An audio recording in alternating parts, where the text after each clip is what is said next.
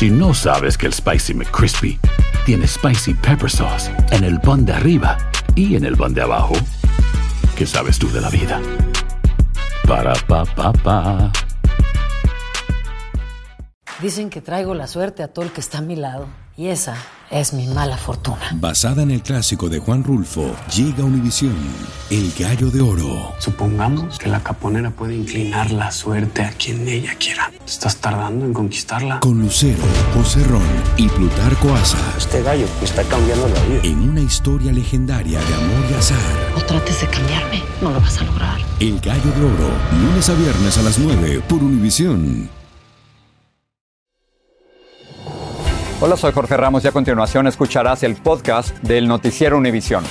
Bienvenidos, soy Ilia Calderón y estas son las historias más importantes del día. Hoy es el martes 12 de julio, estamos transmitiendo desde Washington y estas son las principales noticias. Imágenes dramáticas divulgadas hoy muestran el momento en que el pistolero estrella su auto frente a una escuela primaria en Uvalde, Texas, le dispara a dos hombres, entra al colegio y hace 100 disparos en contra de alumnos y maestros. Tenemos un reportaje especial. Estamos dispuestos a seguir trabajando con usted. Los presidentes de Estados Unidos y México acordaron trabajar juntos para afrontar los problemas de la frontera, los de la economía y los de la pandemia. Andrés Manuel López Obrador pidió visas de trabajo para miles de mexicanos y centroamericanos. Para asegurar que no se paralice la economía por falta de mano de obra. La comisión que investiga el asalto al Capitolio dijo hoy que Donald Trump provocó esa violencia con sus palabras y sus mentiras sobre las elecciones presidenciales.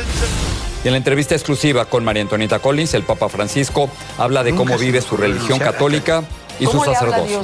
A mí siempre me, me vino a la mente que el pastor, el cura, tiene que ser como el arquero, que ataca las pelotas de donde se la tiran. Este es Noticiero Univisión con Ilia Calderón y desde Washington, D.C., Jorge Ramos. Muy buenas noches. Comenzamos el noticiero con imágenes dramáticas publicadas hoy por un medio local de Austin, Texas, y que muestra el ataque a la escuela primaria de Ubalde. Las captaron cámaras de seguridad y muestran el momento en que el pistolero llegó al colegio. Luego de estrellar el auto en que viajaba, entró y comenzó a hacer decenas de disparos en dos aulas. Nosotros no vamos a incluir el sonido de esos disparos por respeto a las víctimas y los familiares de las víctimas. Aún así, les advertimos que algunas imágenes son muy fuertes. Vilma Tarazona las tiene a continuación. Los videos obtenidos en exclusiva por el Austin American Statesman los grabaron las cámaras de seguridad y muestran en tiempo real cómo sucedió la masacre dentro de la escuela Robb Elementary en Uvalde, Texas, donde un pistolero asesinó a dos maestras y 21 estudiantes. Se observa cuando el pistolero llega en su automóvil y estrella el vehículo contra una cuneta. Luego corre hacia la escuela y dispara su rifle semiautomático afuera del edificio en el estacionamiento. Se escucha a una maestra gritar a sus estudiantes que entren a sus salones. Luego se le ve entrar empuñando el rifle con ambas manos. Camina a lo largo del corredor principal de la escuela. Después el pistolero descarga su rifle AR-15 durante dos minutos y medio dentro de dos salones de clase. Tres minutos más tarde, se observa cuando varios policías entran armados con chalecos antibalas y se sitúan a los lados del corredor. Algunos corren hacia los salones. Cuatro minutos más tarde, policías regresan corriendo por el pasillo después de que el pistolero volvió a disparar. Diecinueve minutos después llegan más policías. Pasan 31 minutos y llegan más unidades. 36 minutos más tarde, no hay ningún intento de rescate. 48 minutos después se escuchan más disparos del pistolero. A los 57 minutos se observa un policía desinfectándose las manos. Los policías en el corredor apuntan con sus rifles en dirección a donde se encontraba el pistolero. Luego avanzan por el corredor en dirección a donde estaba el tirador. 77 minutos más tarde se escuchan los disparos cuando finalmente los policías dan de baja al pistolero después de irrumpir en el salón de clases donde se había atrincherado. Bueno, el video de 77 minutos es parte fundamental de la investigación. La divulgación del mismo fue parte de un intenso debate político. El gobernador de Texas, Greg Abbott, y el alcalde de la ciudad instaron a divulgarlo mientras que la fiscal de Uvalde se oponía. Jorge, regreso contigo. Más gracias, impresionantes las imágenes. Este video de vigilancia del pasillo de la escuela primaria Rob muestra a los policías, ustedes lo vieron, esperando mientras el pistolero disparaba en contra de alumnos y maestros en un salón de clase. Marlene Guzmán habló con algunos padres de las víctimas y con el maestro que estuvo dentro del salón donde ocurrió la masacre de la escuela Ubalde. Adelante, Marlene. Jorge, algunos de los padres están muy molestos. Algunos de ellos hablaron conmigo por teléfono y me expresaron que están enfurecidos. El papá de Arabel dice esto le pone muy molesto y también abre el dolor. Hay más sufrimiento tras ver estas imágenes. También el padre de José Flores dice, él, para él esto no cambia nada, el ver estas imágenes. Él quiere que los culpables se hagan responsables de lo que ocurrió allá adentro. También el papá de Mía Cerrillo, la niña sobreviviente que se untó sangre para poder pues salvarse de esta masacre, dice la niña también vio el video y esto revivió el momento, abrió esas heridas y tuvieron que incluso llevársela fuera de Ubalde para poder distraerla. Con quien también hablamos es con Arnulfo Reyes, el maestro de ese cuarto grado y único sobreviviente del salón 111. Escuchemos. Cuando vi el video que cuando va para el cuarto primero y, se oye todo y después como dos minutos o algo hay por ahí se oyen otra vez y me duele porque ese fue mi cuarto. Nosotros allí el piso. Y pues da coraje porque pues ellos sí tienen pistola y ellos sí tienen para defenderse. Y ellos nomás corren. Tenían mucho tiempo para, para salvar las, las vidas de los niños y no hicieron nada. Y tanto ese maestro como los padres de familia coinciden en que esta no era la forma en que se difundiera este video. Ellos desearían no haber visto estas imágenes de esta forma y también me comentan que ninguno estaba al tanto de esa junta o de esa reunión en la que supuestamente les iban a dar a conocer estas imágenes el domingo a las 2 de la tarde. Es lo que tengo por ahora. Regreso contigo en vivo desde Uvalde, Marlene Guzmán. Regreso contigo, Jorge. Marlene, muchas gracias por ese testimonio. Y ahora sí vamos a pasar a la reunión que ocurrió esta mañana aquí en Washington. Los presidentes de Estados Unidos y México dejaron a un lado sus diferencias y enfatizaron su intención de trabajar juntos en una agenda común. Abarca migración, economía y la pandemia. Y como nos informa Pedro Rojas, no hay grandes anuncios, pero ambos países están enfatizando lo positivo.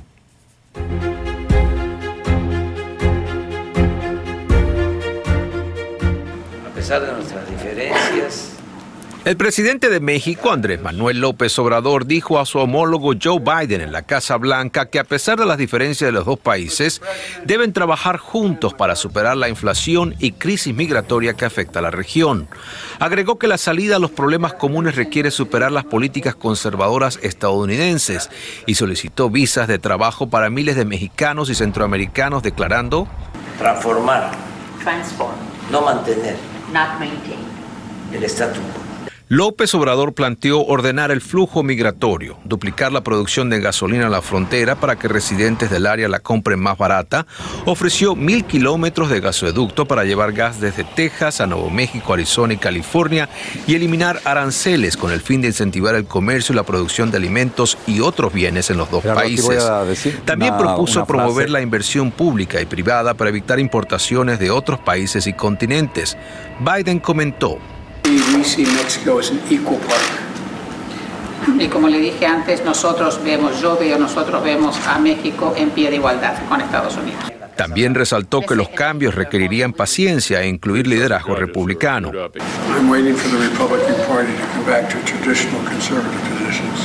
Y estoy esperando que el Partido Republicano vuelva a las tradiciones conservadoras del partido. Voceros republicanos criticaron que la seguridad fronteriza no se abordó de manera pública.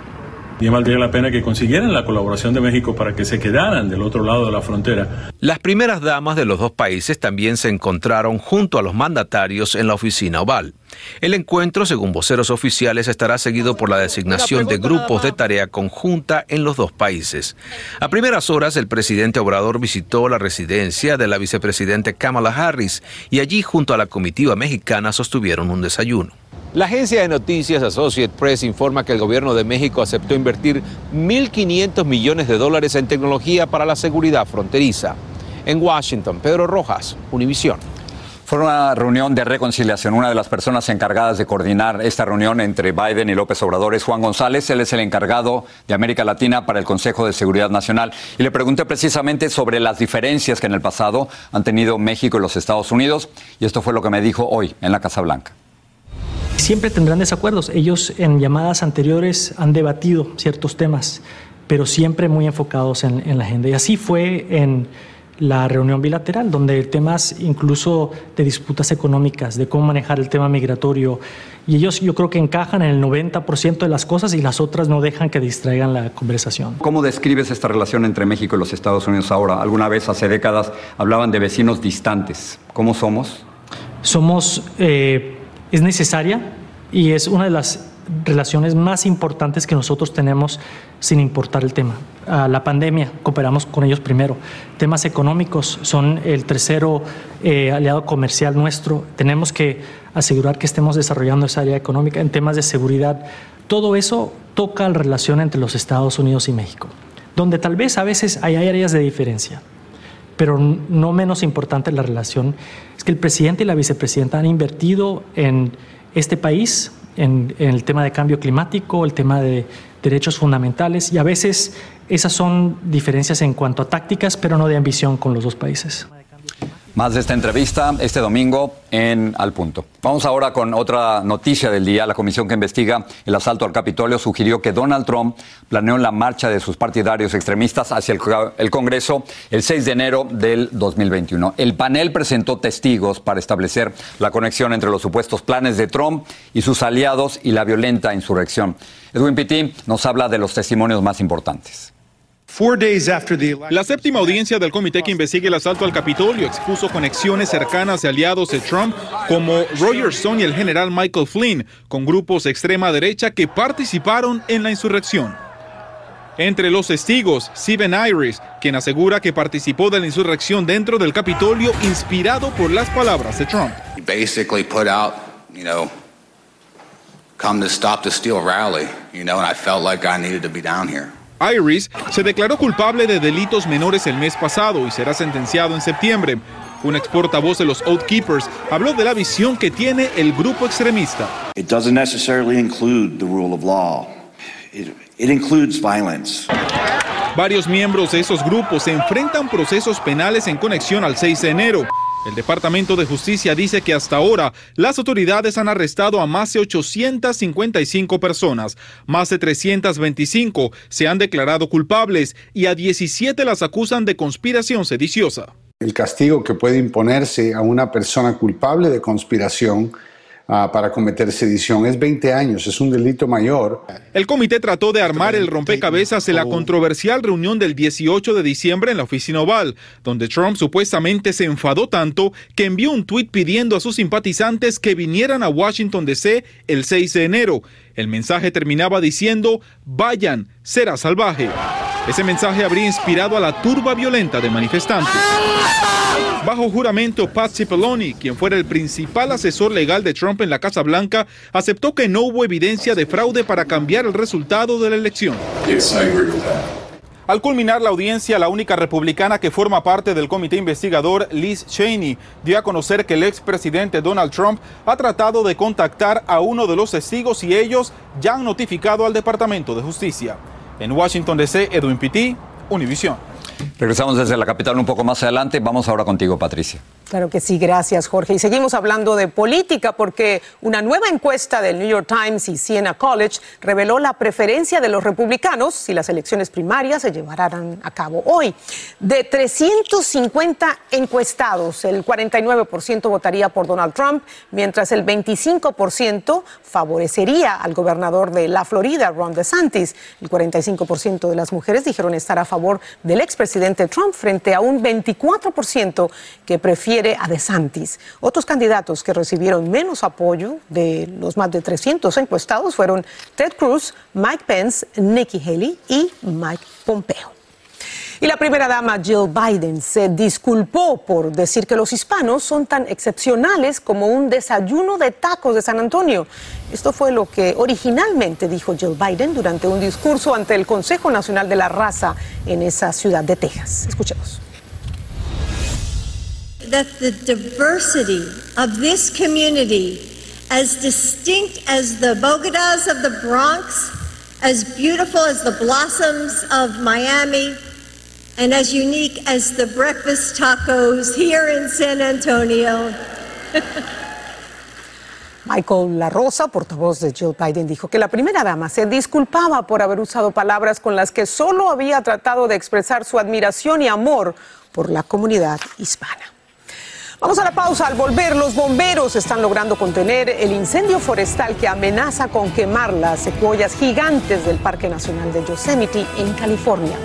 El Papa Francisco cuenta en entrevista con Univisión sus rutinas diarias y confiesa que no ve televisión. Y las imágenes del universo captadas por el nuevo telescopio espacial James Webb asombran a los astrónomos. Regresamos. Familia querida de Univisión, aquí Lucero para decirles que no se pueden perder el gallo de oro. Lunes a viernes a las 9 por Univisión. Estás escuchando el podcast del noticiero Univisión. Los bomberos de California están ganando terreno en el incendio forestal que amenaza a las secuoyas gigantes del Parque Nacional de Yosemite. Unos 500 bomberos han contenido el incendio en un 22%. Para lograrlo, han excavado el terreno y quemado maleza de forma controlada para crear una especie de barrera que evite que las llamas lleguen a las secuoyas. Jueces de Virginia negaron la fianza a los dos hispanos sospechosos de conspirar para cometer un tiroteo en Richmond el pasado 4 de julio. Román Valcárcel y Julio César Alvarado comparecieron en sus respectivas audiencias por separado. Van a permanecer presos mientras se investiga la versión de un informante que los implica con la presunta conspiración. La policía encontró armas en la casa donde vivían ambos acusados. Y pese a ser uno de los líderes globales más mediáticos, el Papa Francisco no ve televisión. Así se lo dijo el propio pontífice a nuestra colega María Antonieta Collins en la entrevista exclusiva que le concedió en el Vaticano. También le contó algunas de sus rutinas y otros detalles personales que proyectan la imagen de un hombre sencillo detrás de su influyente sotana. Veamos otra parte de esa entrevista.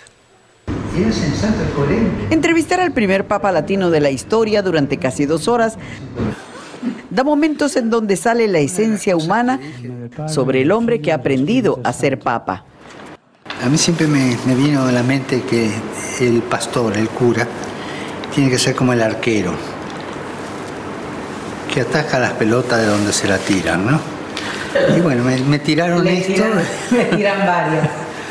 Es decir, y eso con naturalidad.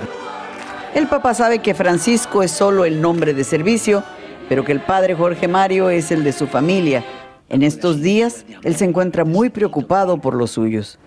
Cuando eh, tocan cosas de familia, sobre todo, por ejemplo, en este momento mi única hermana no le está pasando bien, está internada eh, de urgencia por un problema pulmonar, una pulmonía y qué sé yo, que eso a mí me, me conmueve mucho, eso.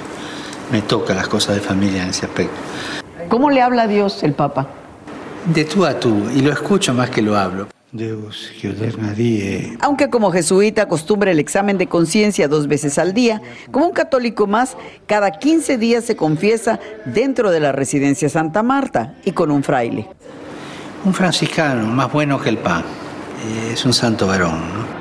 Es un pontífice enterado del mundo a su alrededor, aunque acepta que no ve televisión, ni para ver a su equipo favorito, el San Lorenzo de Almagro, ni para ver a la Argentina en el Mundial. Es verdad, hice la promesa sin saber que era perpetua, ¿no? La hice. El 16 de julio del 90. Y solamente vi televisión cuando se cayó un avión, por ejemplo, cuando eligieron presidente, juramento a un presidente. Un papa frugal que vive de acuerdo a lo que piensa, que es estar sin lujos. Así cambió el Palacio Apostólico por la Residencia Santa Marta. Eh, al segundo día de la elección eh, fui a tomar posesión del palacio. No es muy lujoso, pero es enorme, ¿no? Perdés libertad. Y ahí sentí que no tenía que ir. No digo que está mal. A otro temperamento le va bien. A mí no me iba bien. Es feliz sabiéndose normal a pesar de que la sotana blanca y el solideo le distingan de los demás, que quieren saber si todo el día anda vestido como papa. No, sí, ahí en mi pieza estoy así de civil. Y a veces viene algún cura, todo sí pasa. Normal, hija, normal. El Papa Francisco reconoce que le enoja la incoherencia y que desde hace 42 años reza una oración de Santo Tomás Moro que comienza diciendo, dame Señor una buena digestión y dame también algo que digerir, una plegaria para el buen humor en su vida. En Ciudad del Vaticano, María Antonieta Collins, Univisión. Tienen que ver la entrevista, toda es muy buena. Si la quieren ver completa, esta entrevista de María Antonieta Collins con el Papa la pueden encontrar en nuestra plataforma VIX, VIX.com.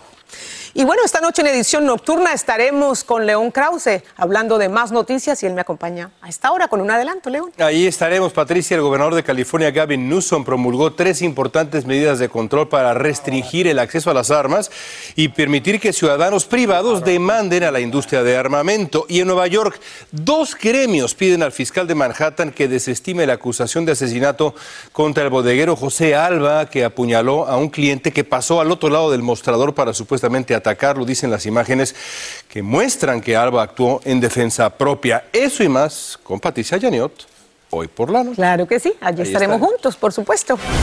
Sigue este podcast en las redes sociales de Univision Noticias y déjanos tus comentarios. Vamos a mirar hacia el cielo. Los astrónomos están asombrados con la nitidez de las imágenes del universo captadas por el nuevo telescopio espacial. Dicen que son fotos nunca antes vistas que permitirá a los científicos analizar el pasado y el futuro de nuestro universo. Luis Mejía también los vio. Nunca antes la humanidad había podido ver tan lejos. Son mundos y galaxias a miles de millones de años luz visibles recién ahora gracias al telescopio que hace meses lanzó la NASA al espacio. En estas imágenes que vemos hoy nos está revelando detalles impresionantes. Científicos que trabajan en el proyecto dicen que la gran diferencia es que este telescopio es extremadamente poderoso con luz infrarroja. Con Hubble veíamos en la luz visible la luz que vemos nosotros, mientras con James Webb vemos en el infrarrojo algo que no conocíamos antes. Desde aquí en la Tierra es difícil comprender la inmensidad del universo. Las imágenes del telescopio representan apenas un grano de arena en lo que es el cosmos. Las galaxias están tan lejos que la luz ha tenido que viajar miles de años para que la podamos ver. Esa luz ah, tiene más, ha estado viajando más de 4.600 millones de años para llegar a nuestros ojos. Eso quiere decir que no solo estamos llegando a una increíble distancia, sino que también estamos viendo el pasado. Entonces estamos viendo lo que como estaba hace 4.600 millones de años. Las imágenes nos están permitiendo explorar el origen del universo y el nacimiento de las estrellas, convirtiendo en reales conceptos que los astrónomos hasta ahora solo podían imaginar. Y el viaje del telescopio recién está comenzando. San Francisco, Luis Mejir, Univisión. Qué imágenes, pero déjeme regresar brevemente a la Tierra para terminar nuestra cobertura hoy desde Washington, recordando que los países más que principios tienen intereses y en el caso de México y los Estados Unidos se trata de países vecinos con una larga historia de conflictos, pero también de momentos de intensa cooperación. Hoy fue uno de ellos. Como lo describió uno de los principales asesores del presidente Biden, la relación entre México y los Estados Unidos es antes que nada necesaria y eso lo entendieron muy bien hoy Biden y López Obrador. Con esto terminamos. Muy buenas noches desde la capital. Patricia, muy buenas noches. Qué imágenes, ¿no? La del universo. Impresionantes. Cuántos misterios y secretos en tantas galaxias. No estamos solos, creo yo, con esa imagen. Gracias, gracias a ustedes. Buenas noches. Nos vemos más tarde en la edición nocturna. Buenas noches.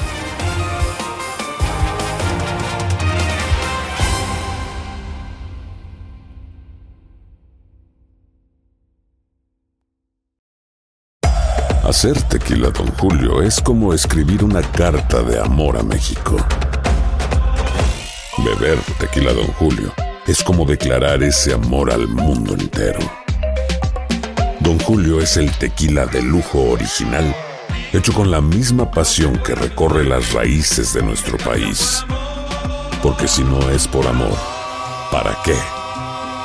Consume responsablemente. Don Julio Tequila, 40% alcohol por volumen, 2020. Importado por Diageo Americas, New York, New York. Dicen que traigo la suerte a todo el que está a mi lado. Y esa es mi mala fortuna. Basada en el clásico de Juan Rulfo, llega Univisión, El Gallo de Oro. Supongamos que la caponera puede inclinar la suerte a quien ella quiera. ¿Estás tardando en conquistarla? Con Lucero, José Ron y Plutarco Asa. Este gallo me está cambiando la vida. En una historia legendaria de amor y azar.